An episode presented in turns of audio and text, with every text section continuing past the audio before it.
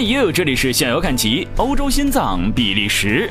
上期节目，我们带您走进了欧盟2015年的文化首都蒙斯，也是瓦隆大区埃诺省的首府。今天啊，我们接着带您走，我们要去到的地方，曾经是法国的前身，西法兰克王国最早的政治中心——图尔奈。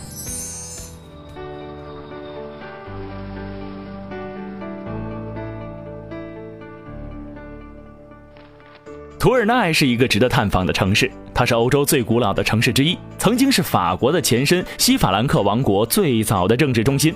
你一旦踏上这个城市的土地，就立即会感受到它的沧桑。它的历史可以追溯到罗马帝国时代，公元一世纪时，它的名字叫做图尔纳克姆，那是这个城市最初建成的时候。罗马帝国凯撒出征高卢时，有一条通向科隆的大道。图尔奈正位于这条大道之上，艾斯考河从城中穿城而过，把全城分成了差不多相等的两个部分。此地盛产一种蓝灰色的石料，是一种很好的建筑材料。置身城市的高处，满眼都是灰暗色的屋顶，这与其他城市形成了明显的差别。全城街道纵横交织，公园和喷泉随处可见。石柱房屋、各式纪念建筑、教堂和钟楼、小方石块的街巷，所有的这些构成了这个城市古朴和谐的景象。公元三世纪，罗马皇帝马克西米连在此地构筑城堡。公元四三二年，被日耳曼人萨利法兰克部落占领。这个部落的首领叫做希尔德里克，就是著名的法兰克莫洛温王朝的创始人洛克维的父亲。公元四八六年，克洛维即位之后，将王朝的首都迁往了巴黎。后来，莫洛温王朝被加洛林王朝所取代，发展成为强大的查理曼帝国。九世纪的时候，帝国解体。公元八六二年，西法兰克国王大胆查理把图尔奈归入了法兰德斯的版图。根据凡尔登条约，在帝国西部的图尔奈。后来便顺理成章地成为了法国的一部分。十一世纪，图尔奈因毛织业兴起而开始繁荣起来。毛织业用英国的羊毛做原料，吸引了许多的商人，为经济繁荣提供了大兴土木的条件。一零三零年，这里开始重建教堂。一二九零年，位于艾斯考河上的多孔桥开建。这是最吸引人的中世纪军事建筑之一，建筑结构包括两个塔楼，一个是位于左岸的布尔蒂埃勒，一个是位于右岸的蒂欧勒里。连接两个塔楼的桥体横卧在河上，通向塔楼处设有巨大的栏杆，保护着艾斯考河。在漫长的历史中，这座桥经历了很多变迁。一三四零年，英国国王爱德华三世对城池进攻，破坏了桥墩。一九四零年，英国人又炸毁了它。一九四七年，重建时为了方便船只通行，将塔楼和桥墩增高了两米。十五世纪，图尔奈的纺织业十分兴旺，地毯业发展迅速，图尔奈成为了地毯的重要产地。与此同时，绘画艺术也发展起来。亚克达雷、罗伯特康平和罗杰范德韦登都是来自于图尔奈。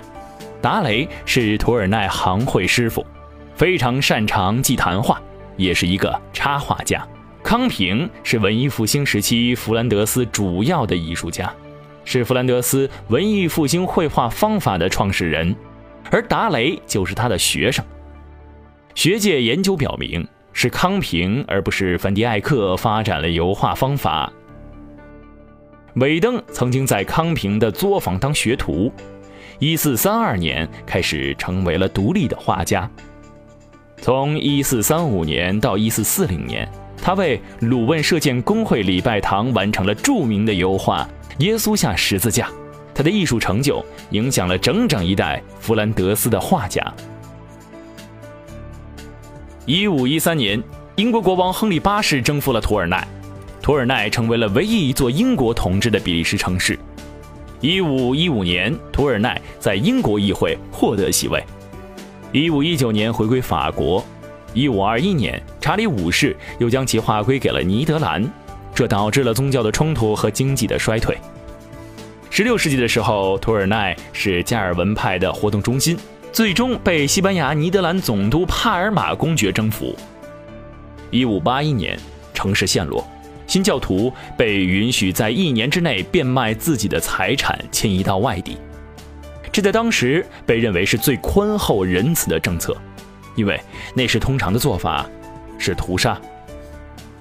一六六八年，图尔奈在路易十四当政时期又回到了法国人的手里。西班牙王位战争后签署的乌特勒支规定，尼德兰归属于奥地利哈布斯堡王室，而图尔奈当然也包含在内。一八一五年，拿破仑战败之后，图尔奈成为了荷兰的一部分。一八三零年，比利时脱离荷兰独立，图尔奈当然也成为了比利时的一部分。在两次世界大战当中，图尔奈都遭受到了战火的破坏，而第二次世界大战破坏的更加严重。一九四零年，德国飞机轰炸并烧毁了市中心。一九四四年，盟军夺取图尔奈，几乎百分之六十的遗产被毁。战后逐渐恢复。作为英雄城市，图尔奈在1951年被授予1940年战争十字勋章。图尔奈是联合国教科文组织认定的世界历史遗产。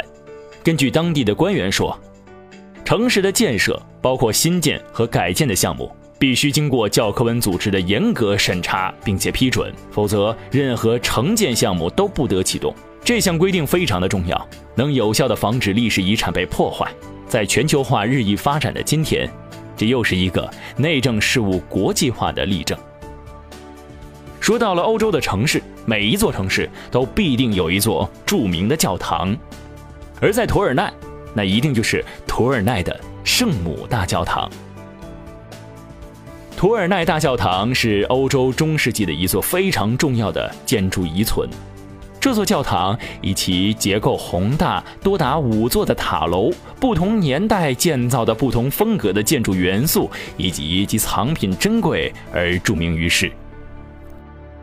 这座教堂的建造非一日之功，它最初是公元四世纪时的一个小教堂，后来经过多次改建扩建，到了十二世纪初才开始按罗曼式风格修建大教堂。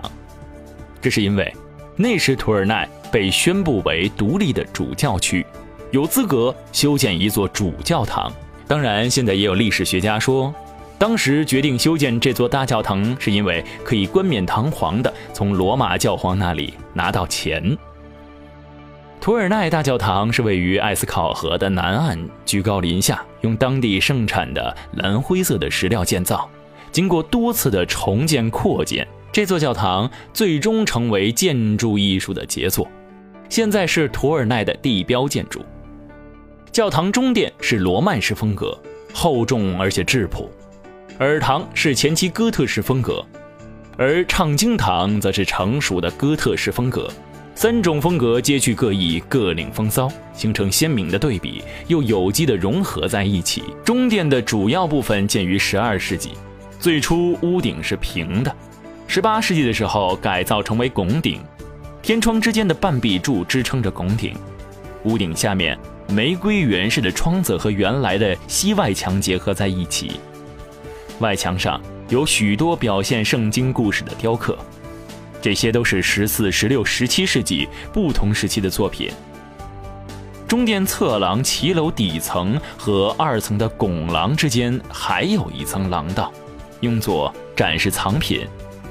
这可以称作为中二层，中殿实际上是四层架构，比教堂建筑中殿通常的三层架构还多了一层，这被认为是创新之举。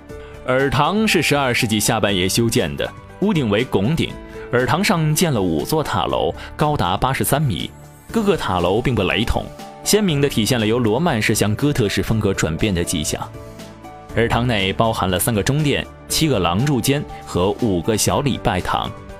礼拜堂内收藏有非常珍贵的艺术品，圣母神龛和圣埃勒泰尔茹斯神龛这两座被视为比利时的国宝之一。每年九月的第二个礼拜日，人们都要请出神龛，并且举行祭奠仪式，感谢曾经将图尔奈城从瘟疫中拯救出来的圣母。教堂内还藏有不少的艺术家画作，其中一幅画叫做《炼狱》，据说是鲁本斯的作品。在耳堂还收藏了一些古老的罗曼式风格的壁画，还有14世纪阿拉斯的地毯和珍贵的象牙雕饰以及金银器物。珍宝室和图书室藏有价值连城的圣物制品，特别是有拜占庭的十字架圣古香和神龛。教堂的中部有一座非常漂亮的文艺复兴式耶稣蒙难十字架阁楼，立于1572年，像一个大屏风，将罗曼式中殿和哥特式唱经堂分隔开。这个唱经堂是13世纪修建的，比原来的罗曼式唱经堂更加宏伟。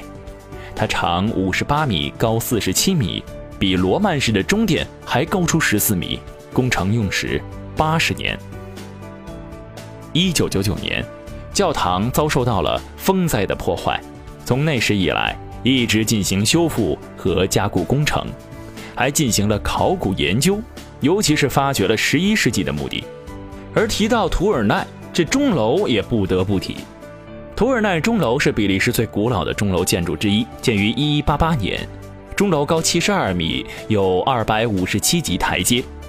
钟楼的修建要感谢法国的国王菲利普斯·奥古斯特。为什么这么说呢？因为从630年到1146年，图尔奈主教坐席一直不是独立的，而是附属于努瓦永的主教坐席。然而，图尔奈由于港口兴旺和石灰石的贸易而发展起来，变得富裕了，因此城市得以扩张，并且修建了宏伟的宗教纪念物，其中包括九世纪开始修建的修道院。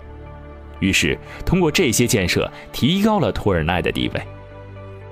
到了一一四六年，图尔奈主教终于和努瓦永主教分开了，成立了独立的教区。因此，十二世纪是图尔奈历史上的里程碑。一一八七年，图尔奈主教将此城授予法国国王菲利普斯·奥古斯都，而国王则奉献一个新的世俗政府，称为公社，由政府议会来代表。于是，法国皇家城市成为了独一无二的城市共和国，并且允许建造一座钟楼。这就是这座钟楼的来龙去脉，它是比利时最古老的钟楼。到一三九一年，一场大火将钟楼的内部烧毁。后来，这座钟楼也被用作是储藏室，再后来还用作监狱，一直到一八一七年。好了，今天的欧洲心脏比利时，我们就要停留在这里。这座城市叫做图尔奈。关于比利时的这个系列节目，我们现在也是真正的要接近尾声了哈，应该还有那么几期的节目。这个系列就要完结了。那么在下一期节目当中，我们将带您走进以城堡而著称的纳木尔这座比利时的城市，来了解一番。以上就是今天的向游看齐欧洲心脏比利时，我是高颂 Mr. You，感谢各位的收听，我们下期不见不散。